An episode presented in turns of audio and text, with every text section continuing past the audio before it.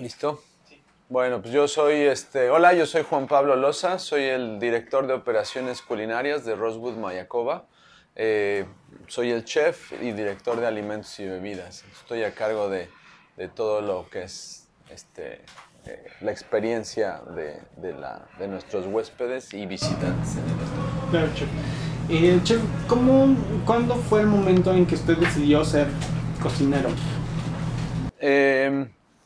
Pues desde muy pequeño siempre me, me, me ha gustado toda esta onda de, experimentar. Y, y, bueno, mi madre era sobrecargo eh, y crecí en gran parte con mi abuelita, este, mi abuela paterna. Eh, y bueno, ella vivía en la Doctores, no tenía televisión y, y, realmente nunca se necesitó, era muy divertido estar ahí porque molíamos cosas en el molcajete, usábamos el molinillo, siempre me mantuvo entretenido y era de estas, este, ella era de 1911 y pues no creía mucho en los refrigeradores ni nada, íbamos diario al mercado, comprábamos, regresábamos, preparábamos y bueno, ella preparaba, yo sentía que yo hacía algo. Eh, y después, y también mi mamá cocinaba delicioso, eh, como ella viajaba mucho, dejaba comida para varios días. Eh, a veces yo le ayudaba y hacía cosas, siempre hacía algo muy, este, siempre hacía cosas especiales y muy ricas. Eh, y así fue como, pues para, yo creo que para cocinar debes de pues, comer, ¿no? Entonces me encantaba comer eh, y de ahí yo también empecé a experimentar poco a poco. Eh, ya en la secundaria y en la Ciudad de México estaba en el Colegio Madrid, en, eh, tenías que escoger talleres, artes plásticas, danza, de todo eso, y yo entré a cocina, está súper divertido, y de ahí la verdad es que solo me iba bien en cocina y en educación física. Y cuando ya después decidí moverme a una preparatoria, eh, pues decidirme a algo que tuviera ya que ver con turismo, con toda esta, esta onda, ya que tenía toda esta influencia de los viajes por parte de mi madre y también me gustaba y me divertía mucho cocinando, hacía experimentos ahí en casa, este, me inventaba cómo hacer un capuchino en la casa, ¿no? Y tonterías así, pero era muy divertido. Eh, y ya después, terminando la prepa, entré con un, un, chef, me tomó como su aprendiz. Pero bueno, en realidad la, la, respuesta a cuándo empezó, pues yo creo que siempre me encantó estar en la cocina. Yo veía la cocina como algo mágico, ¿no? Donde algo, siempre había algo que pasaba y siempre estaba delicioso. Claro. Chef, eh, ¿qué, en, su carrera, cuál ha sido la técnica que has marcado un antes un después eh, culinariamente? Es decir, eh, un conocimiento que antes de saberlo fue su carrera profesional distinta. ¿Se acuerda de un momento específico? Sí, hubo un, un parteaguas en mi carrera, fue cuando entendí que yo no tenía que hacer las cosas porque el chef lo decía, sino te, hacía, a veces decías, bueno, hay que hacer esto así porque así dice el chef, hay que hacer esto así porque el chef dice o porque alguien te lo decía.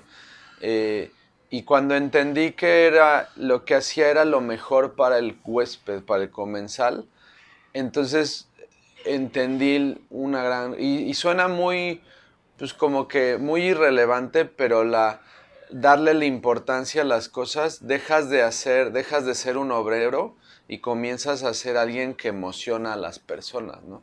Eh, me di cuenta de la importancia que tenía solamente hacía echalot, por decir, picar echalot, pero ya decía yo, este es el mejor echalot que van a comer, ¿no? Y, y darte cuenta, y, y aprendí después, muchos años después, una historia de un, eh, de un lugar donde está mucha gente picando piedra, pues están tristes, pues están ahí picando piedra como esclavos, y ahí al fondo se veía uno feliz. Entonces tú, pues alguien llega, se acerca y le pregunta, oye, ¿por qué tú estás tan feliz si estás haciendo lo mismo que todos los demás?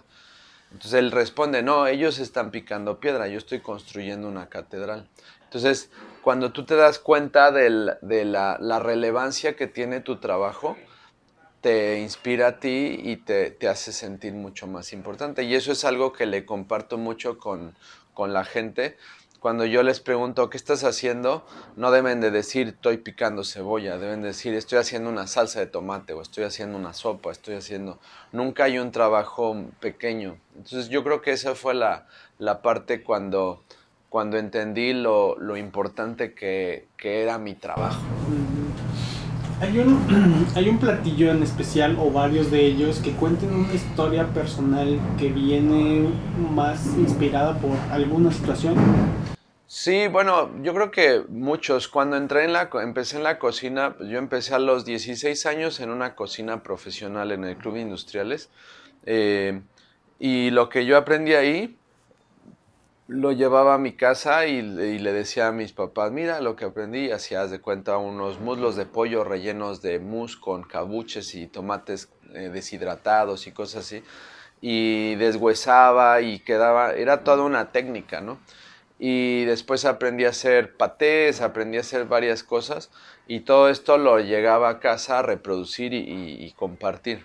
Y lo curioso es que ahora, muchos años después, eso era a los 16, ¿no? Ahorita tengo 40 eh, y desde hace varios años lo que hago en mi casa lo vengo a reproducir aquí, ¿no? Entonces, también eso habla de, mi evolución como, pues, como persona y como cocinero, que, que eso es lo que yo busco, que mis huéspedes coman rico y sin pretensiones. Lo que yo pude hacer en mi casa con lo que me encontré, quedó bien bueno ah, pues debería de compartir esto, ¿no? Y es más allá del platillo como tal, sino es, pues es un cariño, es un, una, este, una experiencia, ¿no? Eh, algo que, que, siempre veo es, este, nosotros más allá de alimentar, tenemos que emocionar, ¿no? Y eh, cuando tenía, siento esto, digo, no, manches, esto lo tengo que hacer.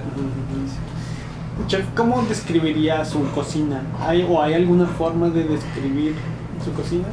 Bueno, lo primero es, este, tengo, hace poco me puse a como analizar eso de una forma gráfica, no, no, porque es muy complicado. Después de muchos años en la cocina, ¿qué nos define? Pues es, es complicado porque cada día hay algo nuevo que, que se va agregando a nuestro, a nuestro disco duro, ¿no?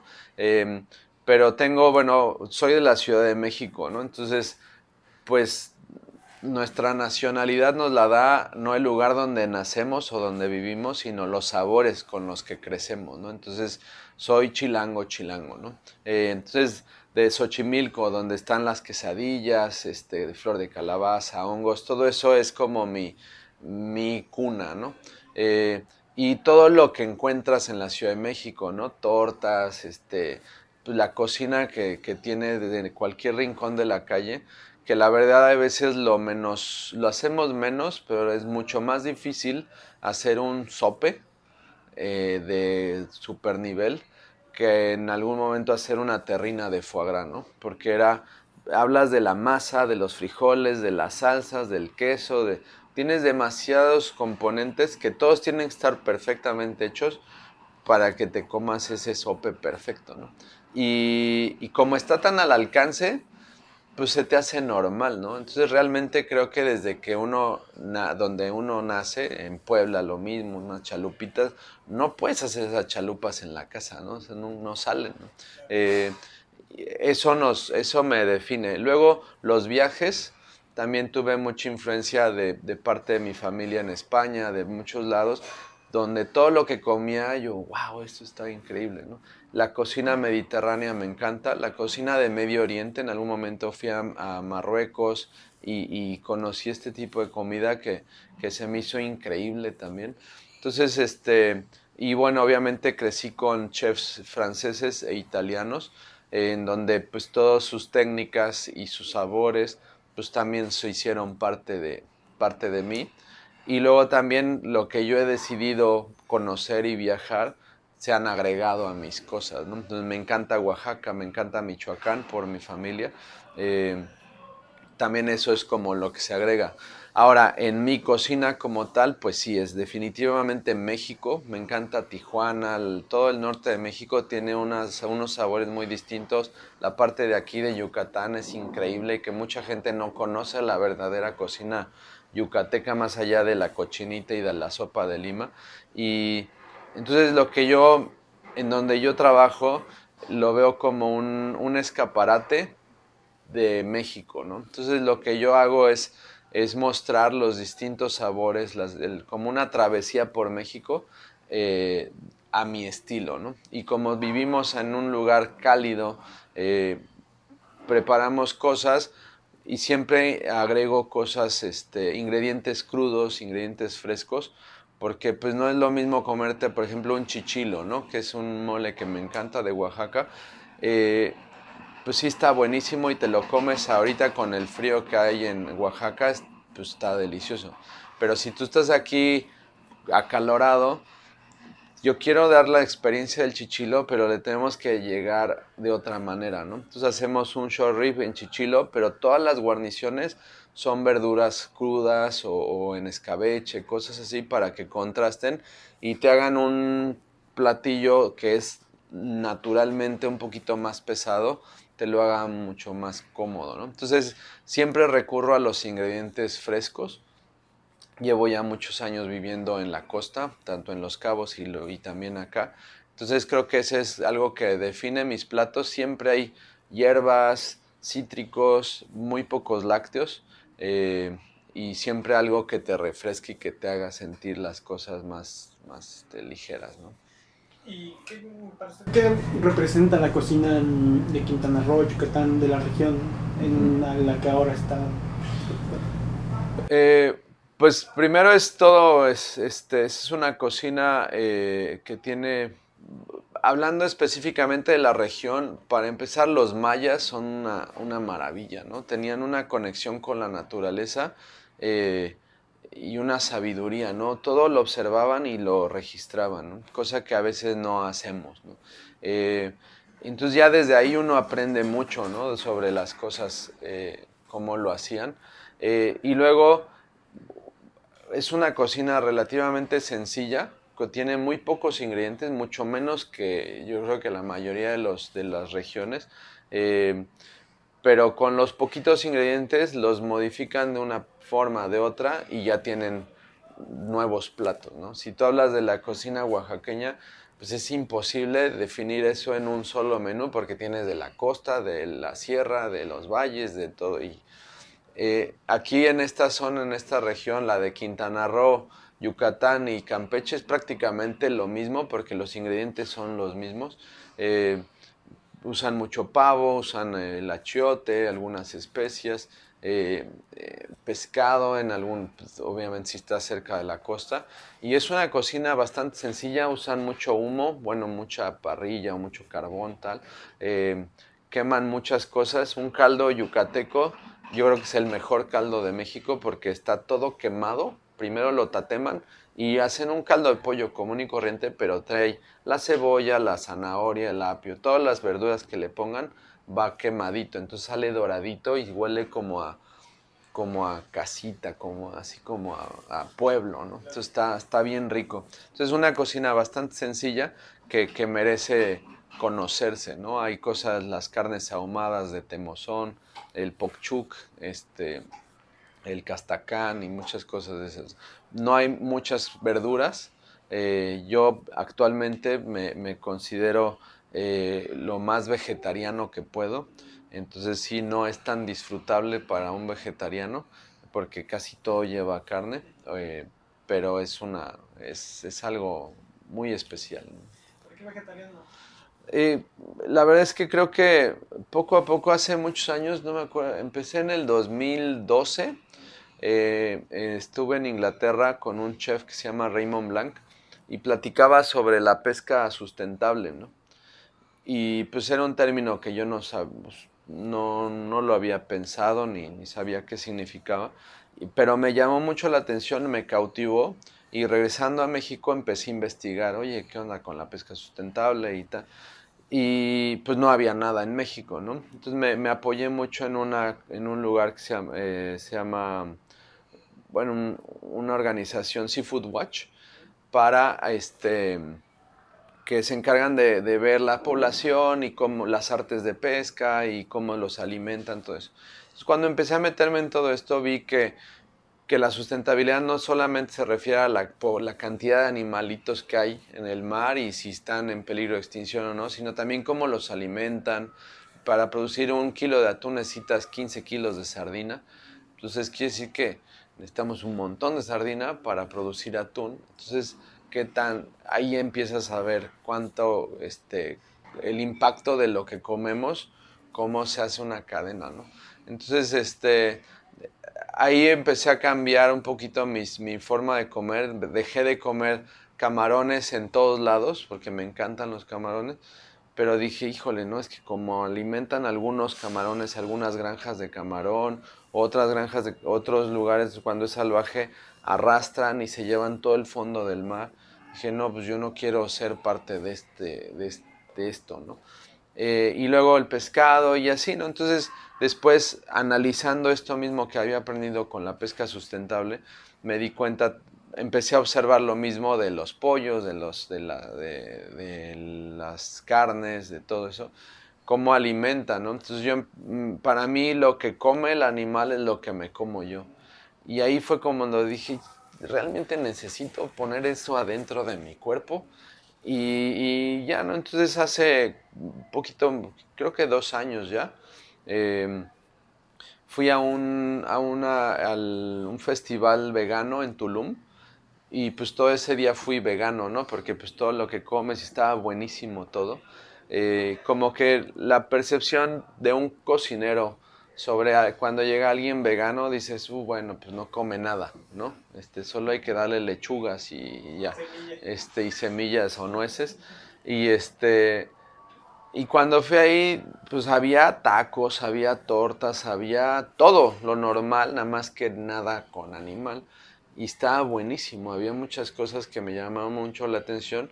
Dije, bueno, le estoy regalando y escuché también este, a médicos, a chefs, a, este, a, distintos, eh, a un, este, eh, ¿cómo se llama? Físico-culturista también, eh, vegano, y todo su, su, testimonio de su vida como veganos, que entonces dije, ah, mira, se oye muy interesante, se, ve, se oye totalmente distinto de lo que yo me hubiera imaginado. Entonces dije, bueno, le voy a seguir así de vegano el día, ¿no? Luego dije, bueno, pues ya me hice como un detox de un día, vamos a echarle de una semana. Este, por, por todo lo que había escuchado, que es bueno para tu salud y todo eso. Y no pasa nada, no me voy a morir si, si no como nada animal por una semana. Y en ese proceso me di cuenta que en mis restaurantes no tenía muchas opciones eh, que fueran vegana, este, vegan friendly, ¿no? Este, entonces dije, ¿sabes qué? No voy a, no voy a cambiar hasta que cambie los menús. Eh, y, porque además se te antojan las cosas diferentes. O sea, yo ya estaba en los zapatos de un vegano y empezaba a tener antojos distintos de, de sentir la mordida de un taco, ¿no? O sea, un taco vegano pues es una tortilla con aguacate y sal y eso todos nos lo comemos y está buenísimo, ¿no? Pero, pero ya si tú dices quiero unos tacos, necesitas un poquito más de sabor, más de textura, más cosas. Y, entonces empecé a experimentar, empecé y, me di cuenta lo, lo difícil que es darle un nivel de sabor este, que te impacte como si fuera un ribeye o un chorizo o una cosa así en una verdura. Entonces este, me, me, llamó mucho la atención, empecé a, a, improvisar y me gustó mucho el resultado de una comida mucho más fresca, mucho más ligera, digamos. O sea, te llenas, pero te sientes muy bien. Y hago un poco de deporte y, me sentía bien. Y así le seguí tres meses sin así 100% vegano fue complicado porque como chef debes de probar o como cocinero debes de probar. Y, pero yo dije, no, me quedé fiel a lo que yo quería. Dije, no, le voy a echar tres meses. Eh, entonces yo les decía, no, pruébalo tú, yo no voy a probar, no sé qué. Eh, y no era por una onda de fanatismo, sino para realmente entender a mis huéspedes o a entender a un vegano, porque pues, pues muchas veces como que es, ah, ese vegano, no sé qué. Este, y está padrísimo, ¿no? Y, y, en el deporte me sentía bien, me, me la piel no olía feo, o sea, hubo muchas cosas que me gustaron sobre eso. Dije, bueno, ya le podemos seguir así. Entonces, así es como ahora, actualmente, si puedo decidir en lo que voy a comer, evito la carne, el pescado, todo lo que pueda. Si alguien me invita a comer, también entiendo que cocinar es un acto de amor. Si me cocina alguien, lo que sea, me lo voy a comer, porque también lo voy a recibir con ese, con ese amor. Pero yo, para mí, no me lo voy a cocinar. muy bien, eh, ¿cuál, ¿Cuál ha sido su principal proceso creativo? ¿Hay un proceso que, que haya identificado Chef para crear algo nuevo o empieza con algún paso en específico para llegar a un objetivo? No, eh, normalmente creo que eh, hay, hay, un par. Uno son sobre el ingrediente básico que quiero usar. Este, si por decir quiero hacer algo con este con jitomate, ¿no? Eh, ¿Con qué va bien el jitomate? Pues ahí ya tenemos como en nuestra programación este, de tantos años, pues el tomate va bien con cilantro, con albahaca, con esto y lo otro. Y algunas cosas que uno aprende en los viajes, ¿no? Por ejemplo, el tomate con menta sabe, delicioso. Eh, con queso, mozzarella o con...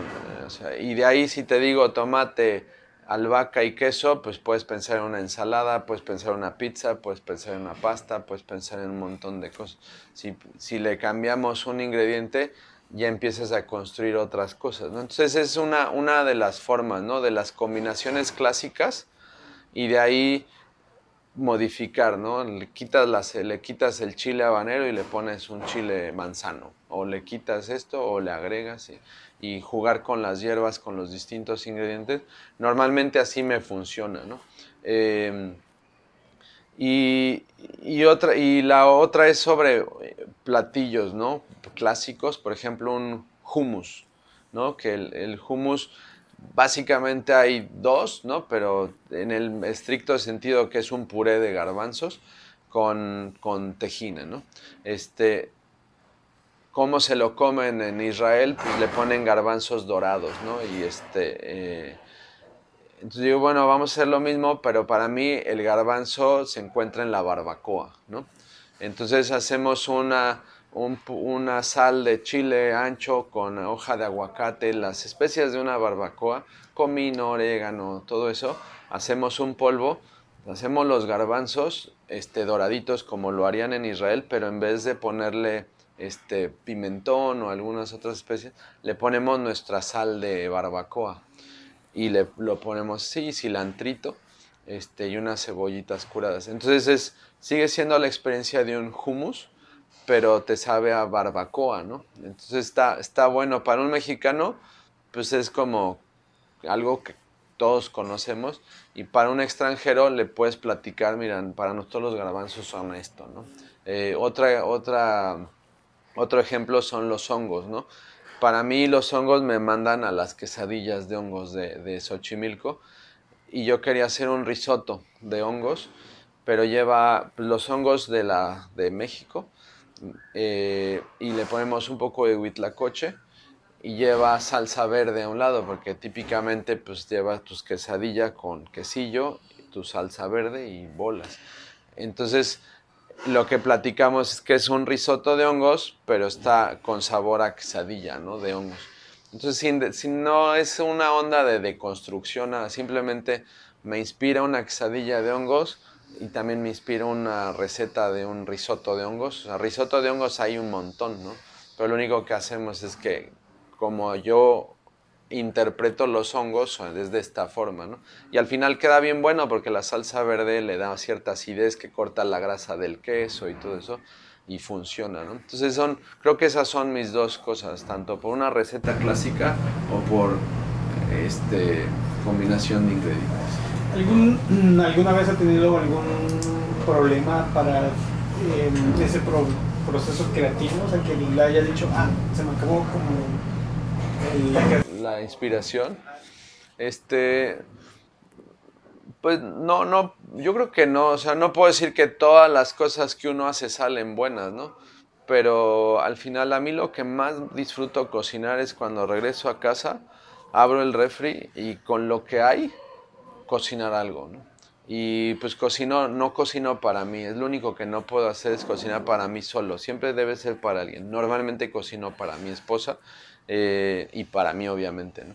Eh, y hay una zanahoria, dos hojitas de algo, esto y lo y con eso hacer algo. Y, y, eso es lo que más me divierte. ¿no? Normalmente es vegetariano, eh, porque además es para cenar, como que no se me antoja, es, normalmente no se me antoja carne y mucho menos para cenar.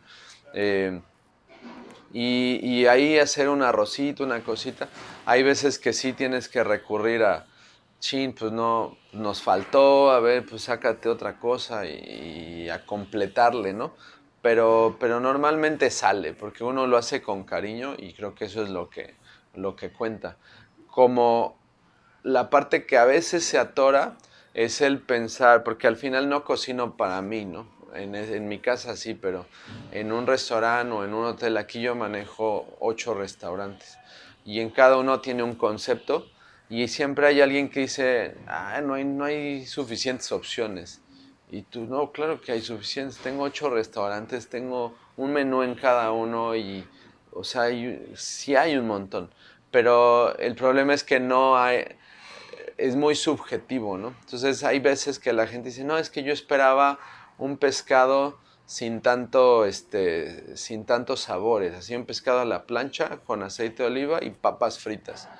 Yo, bueno, pues eso no es mucho problema, o sea, lo puedo hacer cualquier momento pero también mi trabajo es poner un, un menú, ¿no? Algo que, que, la gente diga, oye, quiero saber. Entonces hay, así como hay veces que alguien te comenta, no manches, estuvo buenísimo, este restaurante es mi favorito, otras personas dicen, no lo disfruté tanto porque tenía muchas especias, o no me gustó tanto porque se me hizo, este, no sé, no le entendí, o el concepto, o lo que sea. Eh, o prefiero cocina más sencilla, o otros dicen, es que me hubiera gustado cocina más mexicana. Y yo, pues no, ¿cómo más mexicana si es mexicano? Pero a lo que se refieren es que querían pozole, ¿no? Entonces sí, no hacemos pozole porque pues, es un lugar muy caliente y tal, pero si quieren pozole, le hacemos un pozole. Eh, o unas enchiladas gratinadas, ya sabes. Pues no, no es nuestro estilo. Si alguien lo quiere, sí. Pero ese, esa parte es la única que me frustra, que te digan, eh, no es suficientemente mexicano. Y yo, no, pues claro que es suficientemente, pero no es lo que uno espera, ¿no? Entonces ese es el punto complicado. Atinarle a lo que todos quieren es muy difícil. Entonces, chef, si es de esos chefs que tiene algo que comer en su casa, en su refrigerador. ¿Cómo? ¿Cómo? Lo que pasa es que conozco muchos chefs que llegan a su casa y no tienen... Ah, no tienen, no, sí, yo sí, porque tengo tres hijos. Entonces, de lo que queda, así me toca a mí. Sí, pero sí, sí los entiendo. Cuando mi familia está de viaje, no hay nada que comer en mi casa. sí, sí, no se vaya a caer. No, no, no.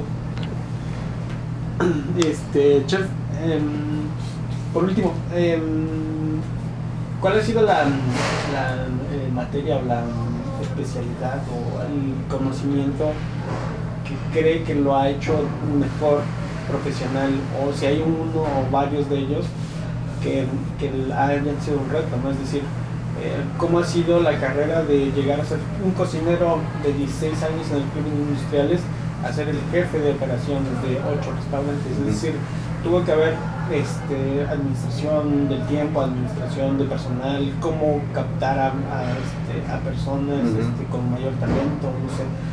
¿Cuál ha sido ese pues, crecimiento también de, de chef? ¿no? Eh, pues yo creo que la primera es la curiosidad, ¿no? O sea, tienes que, eh, por ejemplo, yo cuando empecé en la cocina y hablaban de foie gras, pues yo no, o sea, ¿qué sé? no sabía qué era el foie gras. Y me acuerdo mucho la primera vez que lo vi, yo, ¿y eso qué es? No, pues es foie gras. Y agarré un cachito y lo probé y pues sabía horrible, pues estaba crudo, o sea, no se debe de comer así. Y, y de ahí pues me fui, actualmente es mucho más fácil por internet, todo eso, eh, y empecé a buscar en libros, ¿no? Ah, pues es un proceso así, originario de Egipto, bla, bla, bla. Y, y, cultivarte, saber de cosas, independientemente que lo hagas o no. O sea, yo actualmente no uso foie gras, pero sé lo que es, lo usé muchísimo tiempo. Eh, y así de eso, de cada ingrediente, me llamaba mucho la atención. Entonces creo que la curiosidad es lo, lo más importante. El, el, no quedarte con el, ah, pues me dijeron que el pues, ¿qué es jitomate? para mí yo veo, a veces tengo como, veo una historia detrás de las, de las, de las, este, los ingredientes. Me pongo a pensar, bueno, tengo este jitomate, ¿de dónde vendrá, no?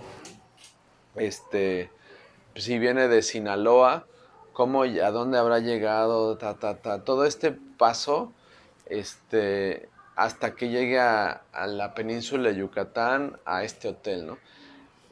Este es un rollo, o sea, pobre tomate lo que ha viajado para que esté aquí y darle un trato, pues no quiero decir digno, porque, pues, pero sí, o sea, qué padre, qué afortunados somos de tener jitomates todo el año. Si vienen de Oaxaca, vienen de Veracruz, vienen de, de Sinaloa, vienen bueno, a lo mejor si no tuviera esa curiosidad, lo das por hecho, siempre hay jitomates, pero cuando estás en otro país, no hay, no hay. Entonces es como que no, no, toda esta onda de, ser curioso te ayuda a apreciar y entender tanto las cosas que tenemos como las cosas que no tenemos, ¿no? Y, eso te hace crear o o apreciar mucho más y expresar mejor lo que tienes. Yo tengo la fortuna de tener este ingrediente, pues hay que aprovecharlo y disfrutarlo y, hacerlo, ¿no? expresarlo mejor. yo creo que eso es la parte como cocinero que más me, ayudó, aparte de la otra en la que uno piensa en, en, la, cómo vas a, cuando yo estoy cocinando, pues estoy pensando en cómo lo van a disfrutar, ¿no? O sea, más allá de la técnica, sí, todo eso pues va pasar, ¿no? Pero cuál va a ser el, este, el, qué resultado quiero, ¿no? ¿Cómo quiero que disfruten esto? Entonces ya construyo todo este proceso para llegar a ese resultado. El proceso es la parte más importante. De tomate a pozole tienes que pasar por muchas cosas, ¿no? Em, y ese tomate se puede convertir en cualquier otra cosa, ¿no? Em, y luego la, la parte humana, la, yo creo que es la más importante, porque pues si no podría yo estar aquí platicando. Tengo afuera cincuenta y tantos cocineros, eh, 250 y tantos empleados eh, a mi cargo y pues sí, cada quien sabe lo que tiene que hacer. Eh, creo que esa es la parte más importante de todas, ¿no? Porque con técnica, con conocimiento, no te, no te da nada, ¿no? Este, con eso eres un cocinero. Y un chef, pues yo creo, yo, yo no, yo soy un cocinero y mi, mi cargo es el de un chef, ¿no? Como decir un CEO o un, este, pero no, yo no creo en el que, ah, él estudió para chef, no, o sea, tú eres un cocinero y depende de las habilidades que aprendas para manejar a tu personal, entenderlo, aprovecharlo, aprovechar el tiempo y todo eso, eso es lo que te hace chef, ¿no? Eh, entonces yo creo que la parte financiera, la parte, todo eso, pues yo no fui a una escuela gastronómica, ¿no? O sea, todo fue en la praxis y te toca de repente un estado de resultados y tú, ok, ¿y, esto qué? ¿no? Pues lo vas leyendo y pues vas entendiendo ok, esto dice que es el, ingreso, esto es los gastos, los costos, esto y el profit. Ah, ok, bueno, pues por algo sirvieron las matemáticas de la escuela y de ahí empiezas a, entender, ah, ok, y por qué ahora está más alto, por qué está más bajo y, y entender toda esta parte de un empresario. Entonces al final creo que es una profesión en la que tenemos que aprender de todo, ¿no? Matemáticas, psicología, este, este, mm, tienes que aprender de, bueno, idiomas también es súper importante, em, la, tolerancia, este, hay demasiado por todo, para que puedas realmente moverte en, este ámbito, ¿no? Nos toca viajar por todos lados y si no tuvieras esta capacidad de tolerar, de comprender, de, pensar, ¿no? Este, no podrías lograr nada, ¿no? Entonces yo creo que eso es, no sé si esto responde a la pregunta, pero es el, creo que esta es la combinación de cosas. Debes ser un cocinero lo más completo posible, tanto en conocimiento como en técnicas, este, pero también debes de aprender de todo lo que se te atraviese y ser curioso para aprender más, ¿no? Yo actualmente tengo que hacer cosas de diseño, de tanto diseño de, de los uniformes, del diseño del restaurante, la iluminación, la música, todo eso pues me encanta, ¿no? Entonces, eh, no nada más es hago un plato y lo sirvo y se acabó, ¿no? Tenemos que crear qué va a hacer alrededor, cómo se va a sentir la gente, a qué va a oler, qué va a escuchar, todo es, es mucho más allá y no lo entiendes si no te metes en esto y si no, si no exploras. Si tú solo quieres servir platos, está bien y vas a ser feliz haciéndolo. Si quieres ir más lejos, pues tienes que meterte en más cosas y entre más sepamos y más tratemos de pensar en los demás, es cuando más vas a, hacer este, pues mucho más, ¿cómo se dice? Vas a impactar de una mejor manera a tus comensales. ¿Recomendación que le dé a alguien que está emprendiendo un negocio de restaurante, que ya haya estudiado o que no haya estudiado? Y una o una recomendación a una persona que está por estudiar o ingresar al mundo de la gastronomía? Este, lo, lo, más importante es hacer algo que te, que te emocione, ¿no? En, en este trabajo o en cualquiera, necesitas realmente ser apasionado por lo que haces. El peor error que mucha gente comete es hacer esto porque está de moda o hacer eso porque le van a pagar bien si esa es la razón por la que lo van a hacer, no lo hagan, ¿no? Este, tienes que hacerlo porque quieres romperte el alma sin ganar un peso. Así, si, si hago esto sin ganar un peso y voy a ser feliz, estoy haciendo lo correcto, ¿no? O sea, y no necesariamente quiero decir que, que no van a, recibir un dinero, lo que sea, pero, pero si solamente piensas en el en el, vuelvo a lo mismo, en el resultado final, el ser famoso y salir en la tele o lo que sea que piensen, el proceso para llegar ahí son 10, 12, 15 años de picar, de hacer, de, de matarte por muchas horas y tener que aguantar a gente y a cosas, aromas y de todo para poder llegar a eso. Si no están dispuestos en lo que sea, ¿no? Este, mejor búsquenle otra cosa, ¿no? Y, también hablando de, yo lo tenía claro que yo quería vivírmela en la cocina, ¿no? No sabía si quería ser un, chef, no existían ni los chefs de la televisión em, este, en ese entonces, pero pues sí, que ser un chef de hotel o ser chef, no, o sea, yo solo sabía que quería estar en la cocina, ¿no? Habrá gente que no sabe qué quiere hacer, ya sea en la cocina o, nada en su vida. Este, afortunadamente yo desde muy chiquito encontré que la cocina era como mi, mi, este, mi lugar, ¿no? Eh, y creo que todos sabemos en algún momento que algo nos gusta, ¿no? Nos gusta, a mí me encanta dibujar, me encanta la música tal. Yo siempre pensé en ser arquitecto o diseñador, este, y actualmente también hago esas cosas, ¿no? Porque siempre ha sido algo que me ha gustado y dibujo, soy parte de los diseños de los restaurantes, eh, he sido parte del diseño de unos uniformes de, del hotel. Entonces, pues sí, la, sí le pegué también a eso, pero porque yo quise, ¿no? Entonces, yo creo que lo más importante, lo que puedo decir es que podemos ser lo que queremos, todo lo que queramos, y no hay una limitante. El único que nos limita somos nosotros, nuestra, nuestra cabeza que te dice, no, no vas a poder hacer eso, ¿no? No, eres mexicano y no vas a poder hacer eso.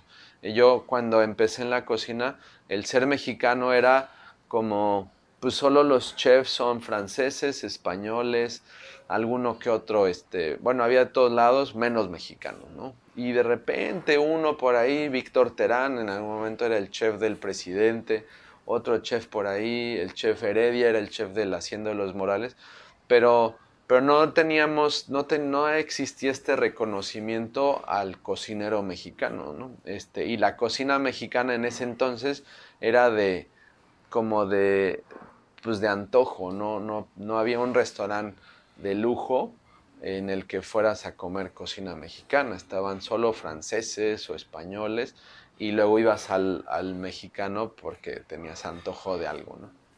Eh, y en ese entonces muchos teníamos esta cosa en la cabeza de, púchale, pues sí, pues quién sabe si algún día pueda ser chef, ¿no?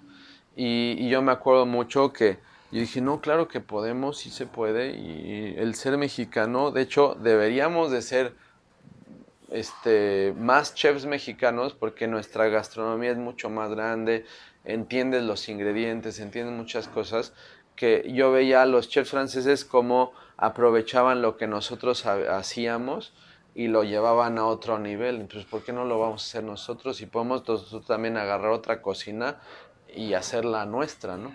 Y, y, eso, al final yo fui el primer chef mexicano de la compañía de Rosewood este, ahora ya somos un montón. Hay directores de alimentos y bebidas, chefs, todo, en una compañía que está en todo el mundo, ¿no? De Asia, Europa, América, en el Caribe. Y, solamente es quitarnos las barreras de, la cabeza. Si yo quiero ser bailarín, puede ser bailarín. Si quieres ser, es que nunca he subido un caballo y quiero, pues, pues búscale, ¿no? Y ya si la vida y las cosas no lo permiten, quién sabe, ¿no? Pero, pero la mayoría de las veces, si nosotros lo queremos, lo podemos lograr. Entonces yo creo que eso es la parte más, más importante. Qué genial. Pues, Chef, muchísimas gracias. Este, esperamos que más gente se inspire con estas historias. Muchas gracias. Perdón si de repente hablo de más, pero no, no, es, parte de, no, es parte, de, la emoción y de la pasión. Exactamente. Muchas, gracias. gracias.